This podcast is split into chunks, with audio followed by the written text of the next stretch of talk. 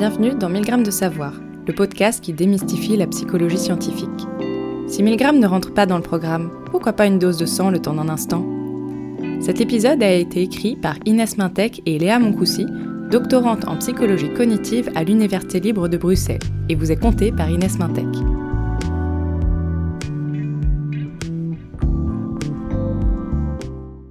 Une petite faim? Vous croquez dans une pomme. Mmh, vous sentez le jus sucré emplir votre bouche. Ça vous rappelle la tarte aux pommes que vous faisait votre grand-mère quand vous étiez enfant. Elle était si bonne. Et puis tout d'un coup, vous sentez une vague de nostalgie vous envahir. Toutes ces sensations, pensées et émotions, c'est ce qu'on appelle des expériences conscientes. Et des expériences conscientes, vous en avez à chaque instant de votre journée. En temps normal, on ne peut pas stopper ce flot d'expériences conscientes. Quoi qu'il arrive, vous faites l'expérience de quelque chose. Ces expériences conscientes n'appartiennent qu'à vous, elles sont subjectives. Personne ne peut sentir le jus de la pomme couler dans votre bouche de la manière dont vous le ressentez. Personne ne peut se rappeler un souvenir qui vous est arrivé à vous exactement de la manière dont vous l'avez vécu. Vous pouvez bien sûr partager ces expériences à vos proches, leur raconter ce que vous vivez, décrire vos sensations, pensées et émotions mais elles ne pourront jamais accéder directement à ce que vous, vous vivez. elles n'auront accès qu'à une vague idée de votre expérience consciente, et de manière indirecte. C'est un peu comme si vous décriviez l'intérieur d'une pièce à quelqu'un qui ne l'a jamais vue de ses propres yeux.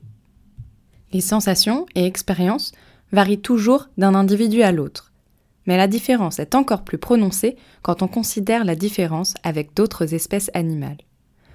Vous pouvez, en tant qu'humain humaine, avoir une idée plus ou moins précise de ce que ressent un ou une autre humain humaine dégustant une banane. Même si vous préférez les pommes aux bananes, vous pouvez toujours imaginer ce que ça fait d'aimer les bananes. Mais avez-vous la moindre idée de ce que ressentent les abeilles percevant le nord? Oui, oui, nos amis les abeilles ont cette capacité de sentir la direction du pôle nord. Ça les aide à se déplacer. Le processus est un peu compliqué et ce n'est pas l'objet de ce podcast, mais retenez ceci. Les abeilles sentent le pôle Nord, alors que nous, simples humains humaines, nous ne pouvons accéder à cette information qu'à l'aide d'une boussole, et donc de manière indirecte. Les abeilles ont une expérience directe du pôle Nord. Cela leur fait quelque chose d'y faire face, tandis que nous avons besoin d'un outil pour accéder à cette information. Et quel que soit le niveau de sophistication de nos boussoles et de notre compréhension du fonctionnement des abeilles, on ne saura jamais ce que ressentent les abeilles qui se dirigent vers le nord.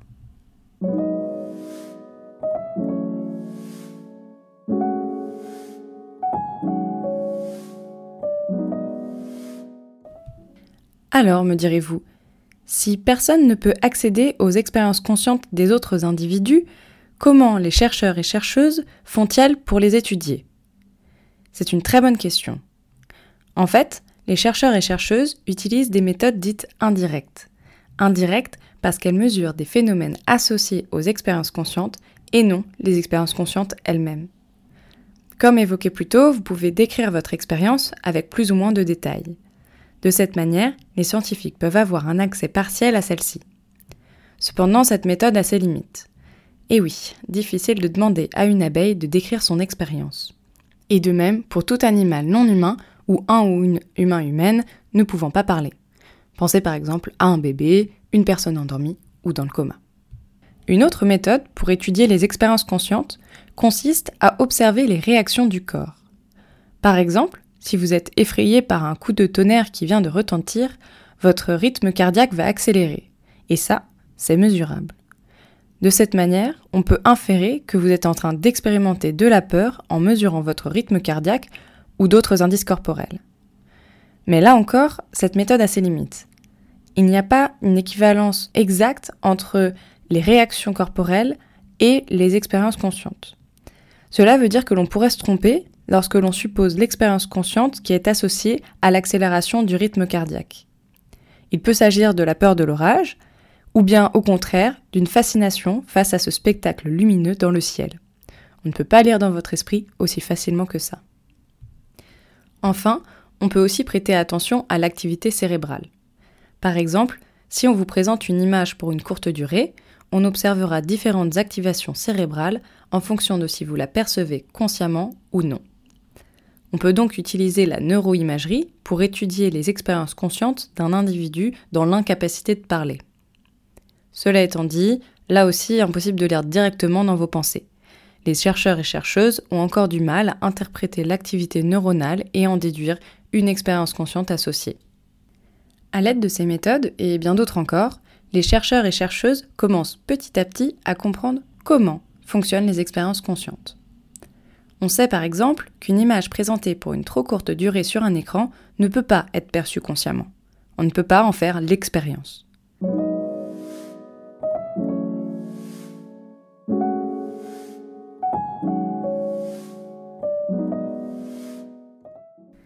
Mais il existe une autre question qui va occuper les scientifiques encore pour un bon moment. Comme on a quelques petites difficultés à la résoudre, les philosophes l'ont appelé le problème difficile de la conscience. Ça le mérite d'être clair. Cette question donc, c'est pourquoi? Pourquoi les expériences conscientes existent-elles? Peut-on imaginer que l'on fonctionnerait de la même manière sans ces expériences? Sont-elles des phénomènes collatéraux de notre activité cérébrale, comme la chaleur émise par une ampoule que l'on utilise pour sa lumière? Ou au contraire, ont-elles une véritable fonction qui a un rôle dans l'évolution de notre espèce? Cette dernière idée, selon laquelle la conscience a une fonction intrinsèque, c'est l'hypothèse défendue par notre équipe de recherche, mais elle reste à être démontrée.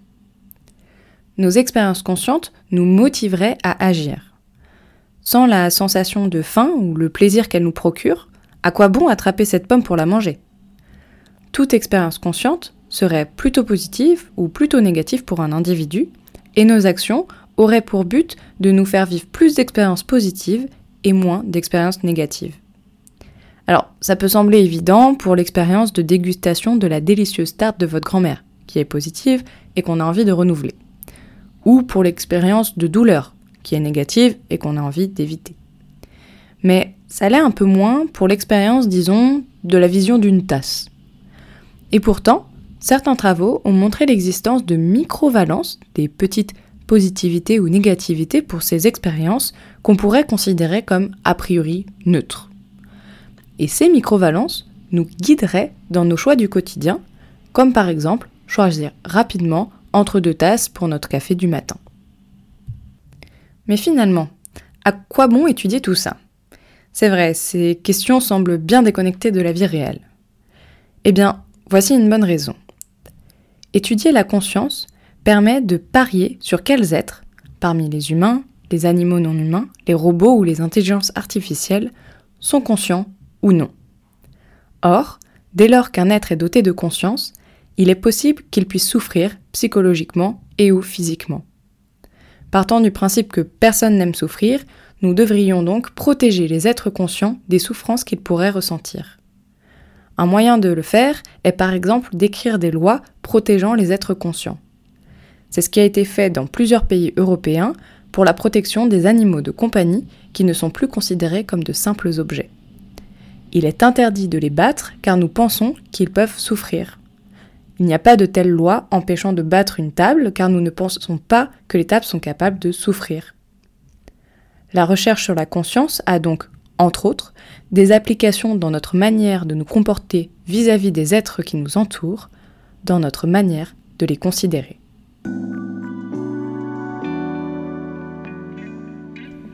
Merci d'avoir écouté cette capsule de 100 grammes de savoir réalisée par Inès Mintec et Léa Moncoussi, doctorante en psychologie cognitive à l'Université libre de Bruxelles, relue par l'équipe et comptée par Inès Mintec. Nous vous retrouvons très vite pour de nouveaux épisodes passionnants. N'hésitez pas à consulter notre site 1000g.ulb.be qui contient des informations complémentaires et où vous trouverez notamment un lexique et des références. Vous pouvez vous abonner à notre podcast sur Apple Podcast, Spotify ou SoundCloud et nous suivre sur Facebook, Instagram et X. Si vous aimez ce podcast, n'hésitez pas à nous soutenir en nous laissant des étoiles sur Spotify, Apple Podcast et Facebook. Cela nous aide énormément.